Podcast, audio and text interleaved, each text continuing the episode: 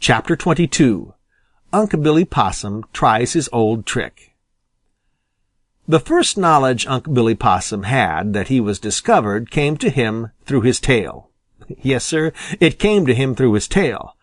Farmer Brown's boy pinched it. It was a rather mean thing to do, but Farmer Brown's boy was curious.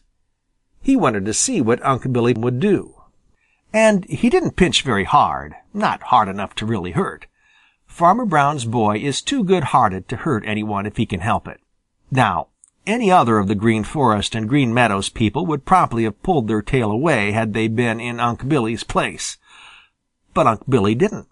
No, Sir, Unc' Billy didn't. That tail might have belonged to any one but him so far as he made any sign. Of course, he felt like pulling it away.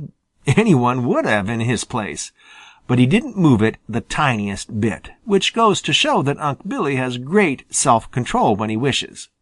Farmer Brown's boy pinched again, just a little harder, but still Unc' Billy made no sign. Farmer Brown's boy chuckled and began to pull on that tail. He pulled and pulled until finally he had pulled Unc' Billy out of his hiding place, and he swung by his tail from the hand of Farmer Brown's boy. There wasn't the least sign of life about Unc' Billy. He looked as if he were dead, and he acted as if he were dead. Any one not knowing Unc' Billy would have supposed that he was dead. Farmer Brown's boy dropped Unc' Billy on the floor. He lay just as he fell. Farmer Brown's boy rolled him over with his foot, but there wasn't a sign of life in Unc' Billy. He hoped that Farmer Brown's boy really did think him dead. That was what he wanted. Farmer Brown's boy picked him up again and laid him on a box, first putting a board over the hole in the floor and closing the henhouse door. Then he went about his work of cleaning out the henhouse and measuring out the grain for the biddies. Unc' Billy lay there on the box, and he certainly was pathetic looking.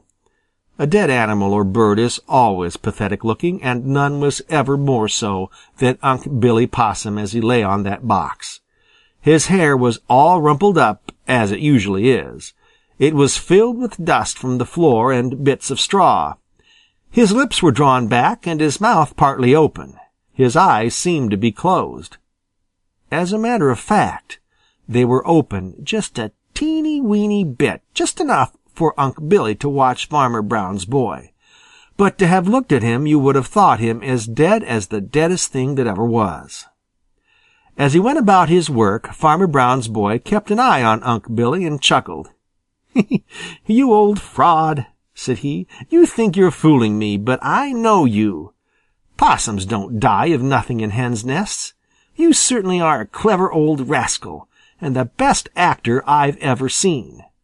I wonder how long you will keep it up. I wish I had half as much self-control." When he had finished his work, he picked Unc' Billy up by the tail once more, opened the door, and started for the house with Unc' Billy swinging from his hand and bumping against his leg. Still Unc' Billy gave no sign of life. He wondered where he was being taken to. He was terribly frightened, but he stuck to his old trick of playing dead which had served him so well more than once before. End of chapter 22